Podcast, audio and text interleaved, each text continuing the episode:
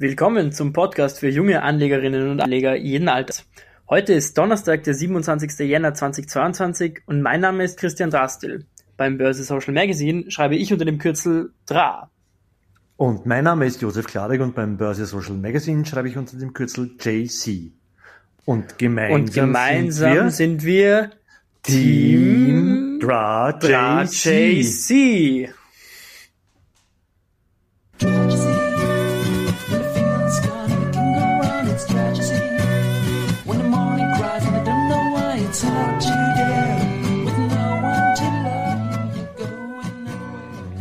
Willkommen zum neuen Podcast. Und hat man jetzt oben einen Upload-Status oder nicht? Man hat einen Upload-Status zwischen 91 und 99 Prozent, schwankt immer. Perfekt. Das klingt jetzt, als ob das jetzt aufgenommen wird und wir jetzt eine super, super gute Session haben. Professionell, ja? ja, so ist und es. Und zwischendurch haben, ja, fein. Und zwischendurch haben wir wieder eine Anfrage einer Leserin bekommen. Aber da muss ich zuerst wieder unmuten. Das ist ein klassischer Fehler, der uns auch immer live passiert, dass man nie vergeht, immer den, so, und jetzt. A message to you, Rudy. Ja, wir haben gestern eine Anfrage bekommen, wer der junge Mann ist, der unsere Anmoderation gelesen hat. Wer ist das? Das bin ich, Wendelin Kladik, äh, Sohn und Mitarbeiter zugleich in dieser Firma, ähm, der ab und zu für, für Ja. kleine Podcast-Spielereien äh, auch, auch äh, verwendet wird. So zur Verfügung steht, ja, zur Verfügung auch steht, ja. Aber ich glaube, du musst näher? näher zum Mikrofon Ja. gehen, dann ist der Ton satter. es. Ja, Ja, äh, oder? okay, es übersteuert jetzt aber, besser, ich kann es auch es- ein bisschen näher zu mir. Okay.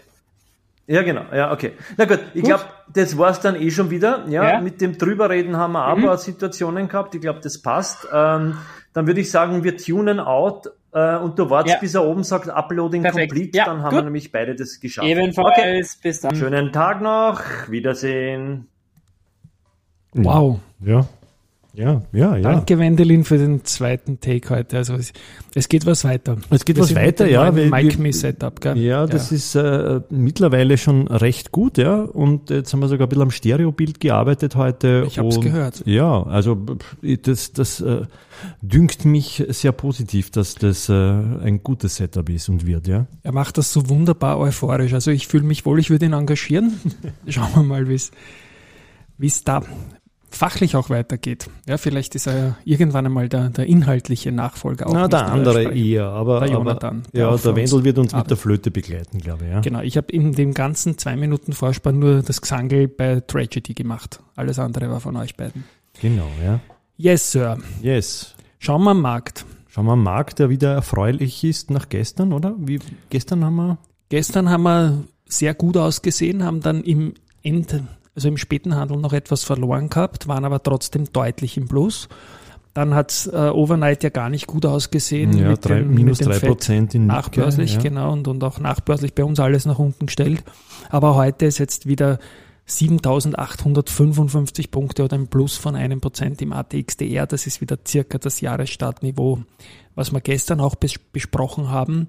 Ja, und der Markt schaut eigentlich gut aus und vielleicht auch ein weiteres kleines Zeichen ist, wir haben ja gestern noch das Semifinale beendet im, im Aktienturnier. Drei Tage wurde quasi hier gespielt. Wer ist der Performance-Bessere? Und da haben sich dann letztendlich fürs Finale qualifiziert zwei Titel mit Do und Co. und Flughafen Wien, die irgendwie so ein Pandemie-Ende-Finale signalisieren, weil Do und Co. und Flughafen, ja, das sind sicherlich keine Pandemie-Gewinner im Strong Style jetzt und es ist auch fix, da die VIG im Semifinale ausgeschieden ist, dass wir im zehnten Turnier den neunten Sieger haben werden, eben Do und Co. und Flughafen Wien. Bisher hatte nur Palfinger zweimal gewonnen und die VIG hat schon einmal gewonnen, aber da die im Semifinale eben ausgeschieden sind, äh, wird es einen neuen Sieger geben und in der Tabelle schiebt sich auch immer weiter alles zusammen. Also es wird jetzt von heute und morgen die Performance kumuliert herangezogen und da sieht's doch momentan deutlich zugunsten von Do und Co. aus, weil heute mal die Do und Co. glaube ich äh, kn- 1,7 Prozent im Plus notiert und der Flughafen mal 3 Prozent im Minus notiert. Aber wir haben im Semifinale und in den ganzen Vorrunden gesehen, das ist ein Turnier, wo es auch so hin und her gehen kann, wie wenn der Herr Nadal spielt. Was wir auch diese Woche erlebt haben. Und morgen möglicherweise wieder erleben, ja. Genau. Schauen Gut. wir zu den Nachrichten Schauen wir zu den vielleicht. Nachrichten ganz kurz. Äh, Die Marinomed hat heute ähm, Umsatzerlöse von 11,6 Millionen Euro äh, bekannt gegeben. Und das ist ein Plus von 43 Prozent und der höchste Wert in der Unternehmensgeschichte. Mhm, Du musst immer die, Entschuldigung, ich verbessere jetzt Entschuldigung, ja. die, die Zeitspanne dazu sagen. Ach so, also es für das Jahr. Gesamtjahr 2021. Gesamtjahr 2021, ja genau, ja, klar. Also die sind noch relativ klein und da geht es natürlich voll um eine Wachstumsgeschichte. Das Ja. ist klar. Aber bestes Ergebnis ist immer ein gutes Sein. Und Sie sagen, eine hervorragende Ausgangsposition für die 2022 anstehenden Projekte. Ja. Gut, dann äh, eine ganz erfreuliche. Warte, ein Punkt noch Ja. dazu. Wichtig ist, Sie haben auch die erste Vorauszahlung für die langfristige Kooperation und Lizenzvereinbarung mit dem chinesischen Unternehmen, das Sie noch im Q4 äh, bekannt gegeben haben, bekommen. Und das ist, glaube ich, auch wichtig, wenn so eine Art Dauerauftrag reinkommt, wenn du mit fixen Lizenzzahlungen rechnen kannst. Und das sind so Dinge, Milestones und so weiter, wo zum Beispiel eine Evo-Deck drauf basiert. Ja, ja. Ja, die sind Das war für das für Bude, Budesolf. für das. Budesolf, für das Genau, ja. Produkt, ganz genau. Genau, und dann die, die, auch die sehr erfreuliche Meldung, da mich, ich mich sehr gefreut, aber du wahrscheinlich genauso, dass die Pira Mobility zurück an die Yes. Wiener Börse kommt, ja. Und zwar werden sie im Prime, ähm, Prime-Segment der äh, Wiener Börse gelistet werden. Und äh, ja, das heißt da, dass sie dann im ATX Prime automatisch sind, oder? Das heißt, dass sie im ATX Prime sind. Genau, Prime-Segment heißt, du bist im ATX Prime, damit auch in der Beobachtungsliste für Ja. den ATX, wo die größten 20 Unternehmen, Handelsumsatz ist wichtig und Market Cap ist wichtig und möchte ich jetzt nicht weiter ausführen, Ja. aber wäre natürlich schön, wenn in diesen festgefahrenen Ding namens Beobachtungsliste da ein bisschen ein frischer Wind reinkommt. Man wird natürlich schauen müssen, wie die Handelsumsätze in Wien sind. Ja. Aber Stefan Pierer kommt mit dem Unternehmen nicht einfach nur zurück, sondern macht auch ein Upgrade, weil er vorher im amtlichen Handel war, also ein tieferes Segment mit keiner ATX-Chance. Und jetzt geht er in den Prime Market. Mhm, okay. Ja. Er sagt zwar in, am Ende der Aussendung, also ich lege ihm das jetzt in den Mund, weil ich ganz sicher bin, dass es seine Entscheidung ist, äh, Primärlisting der Aktien bleibt an der SIX Swiss Exchange. Mhm. Aber ich sage dann wieder, Primärlisting ist dann letztendlich dann dort, wo es mehr Umsätze gibt und da schmeißt sich jetzt halt die Wiener Börse zurück ins Rennen.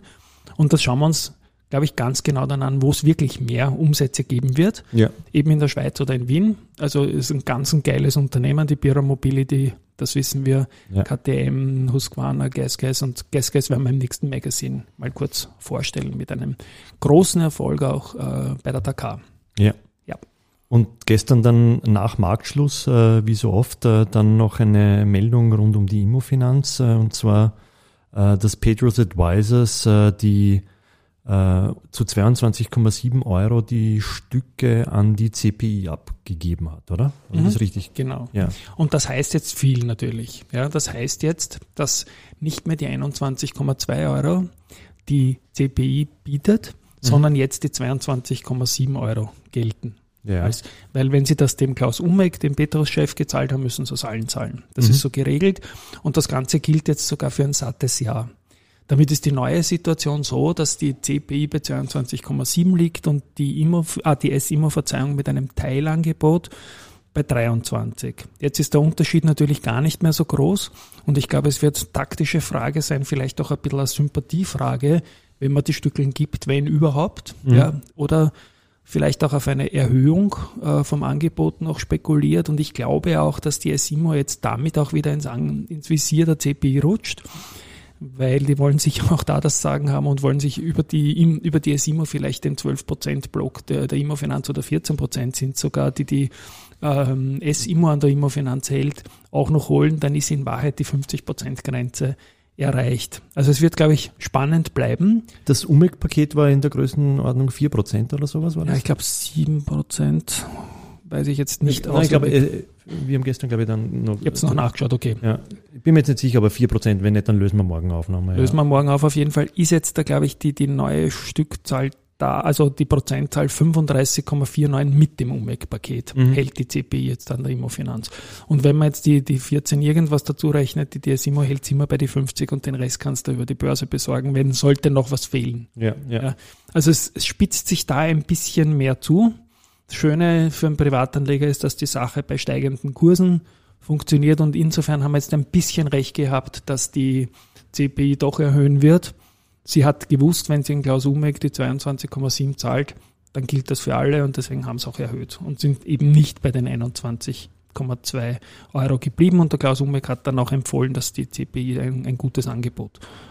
Also die arbeiten da, glaube ich, zusammen. Mhm. Ja, was war sonst noch? Sonst ist noch gekommen, ich habe in der Vorwoche erwähnt, dass die RCB ja. Äh, eine neue Zertifikateserie aufgelegt hat. Ja, und genau. haben also das eine oder andere Produkt auch besprochen. Und auch, Verzeihung, die erste Group hat eine Serie aufgelegt und die haben sich da sehr stark auf Cash or Share oder Aktienanleihen äh, konzentriert und haben unter anderem einige Produkte auf die AT&S gemacht. Und da gibt es zum Beispiel auch ein Produkt, das einen 20-prozentigen Schutz am Laufzeitende hat und trotzdem 7,25 Prozent Coupon. Also eine schöne Sache. Sowas nennt man dann äh, Protect. Ja, das ist also eine Protect Pro Variante auf eine Anleihe. Mhm. Wunderbare Sache. Und das bringt mich jetzt auch gleich zum nächsten Punkt, nämlich wieder zur Cast. Ja. Die Zertifikate, heute war ja Jahresauftakt der Zertifikate und ein Kollege im Beirat vom Zertifikateforum Austria, dem ich beiwohnen darf, auch dem Beirat, ist der Otto Lucius. Mhm. Und der hat ähm, eine Diskussion mit dem Martin Quauker, auch ein geschätzter langjähriger Journalistenkollege, ähm, auch über die ökosoziale Steuerreform geführt. Und der Martin Quauker hat einmal den Opener gemacht, also das mit der Geschichte, dass man also tatsächlich innerhalb einer Kryptobörse beliebig spekulieren kann und Gewinne sogar in Stablecoins absichern kann, dass das ein schlechter Scherz ist und dass man auch Aktien und Fonds steuerfrei gegeneinander tauschen können muss. Also ganz mein Speech. Mhm. Und was für Bitcoin gilt, sollte für die Altersvorsorge also erst recht gelten. Und der Otto Lucius meint dann natürlich, ähm, dass der Herr Kollege Quauker den scherzhaft natürlich den Gesetzgeber und die Politiker damit überfordert, sondern im Ernst natürlich hat er recht.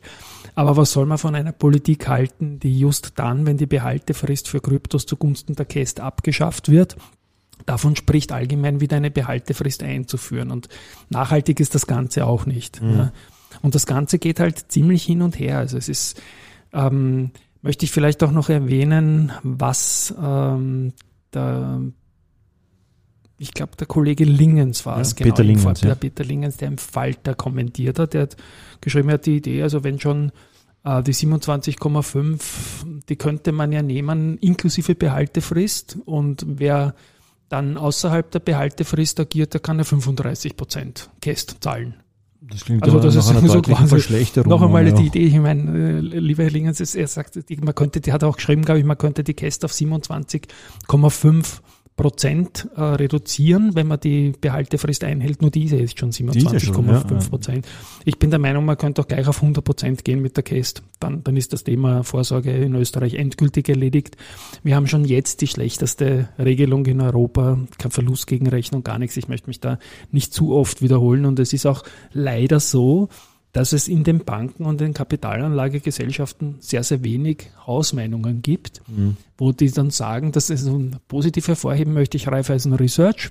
Ja. Die sagen dann ganz klar, das ist eine gute Sache für den Markt und ist eine Win-Win-Win-Situation. Getrieben vom geschätzten Peter Brezenschek. Die anderen sagen das gar nicht so gerne, weil es natürlich durchaus gerne haben, wenn der Privatanleger oder der Vorsorgewillige ähm, gar nicht so sehr Selbstentscheider ist, sondern irgendwie so Sparpläne nimmt. Desto mhm. mehr Selbstentscheider und du hast dann irgendwie diese Mischkurse, siehst das nicht so genau.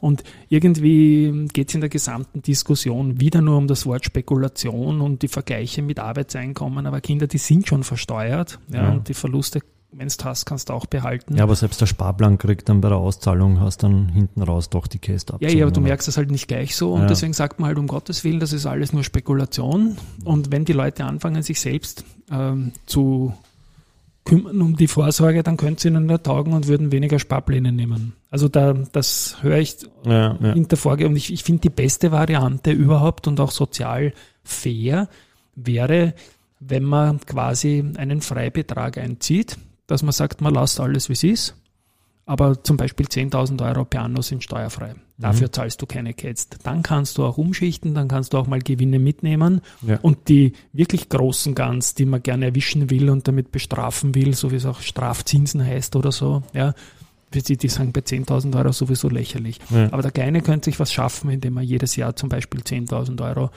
für von seiner Vorsorge, auch die er aus versteuertem Geld bezogen hat, äh, tun könnte. Ja. Ja. Gut, weit fortgeschritten. Eine Message zum Thema Entwicklungsland, die ich gestern, das ich gestern genannt habe, haben wir noch gekriegt, aber das bringen wir dann morgen vielleicht. Machen wir dann morgen, oder? Weil das, wir schon ja. sehr, sehr spät sind. Zum Nachdenken am Wochenende quasi dann morgen, oder? Genau. Ja. Ein letztes bringe ich doch noch.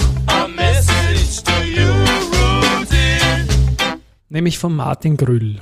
Das hat mich sehr gefreut. Der ist der CFO äh, von Raiffeisen international zum IPO gewesen und war eigentlich der Company Builder und hat die IPO-Story gemeinsam mit dem CEO Herbert Stepic äh, nach vorne getrieben. Und wir haben im letzten Printprodukt den lässigsten Moment der Wiener Börsegeschichte gewählt. Und da hat quasi das Raiffeisen IPO gewonnen und er hat jetzt dann gesagt, okay, er freut sich riesig und für sich und für alle, die damals mitgewirkt haben. Es war nicht nur der Turbo für die Expansion der RBI, sondern auch ein ganz relevanter Impuls für den österreichischen Kapitalmarkt. Das stimmt so, das, das kann man so unterschreiben. Ja. Und danke Martin für den Input. Und an euch, yes. Guten Abend. Ciao, Ciao, Baba.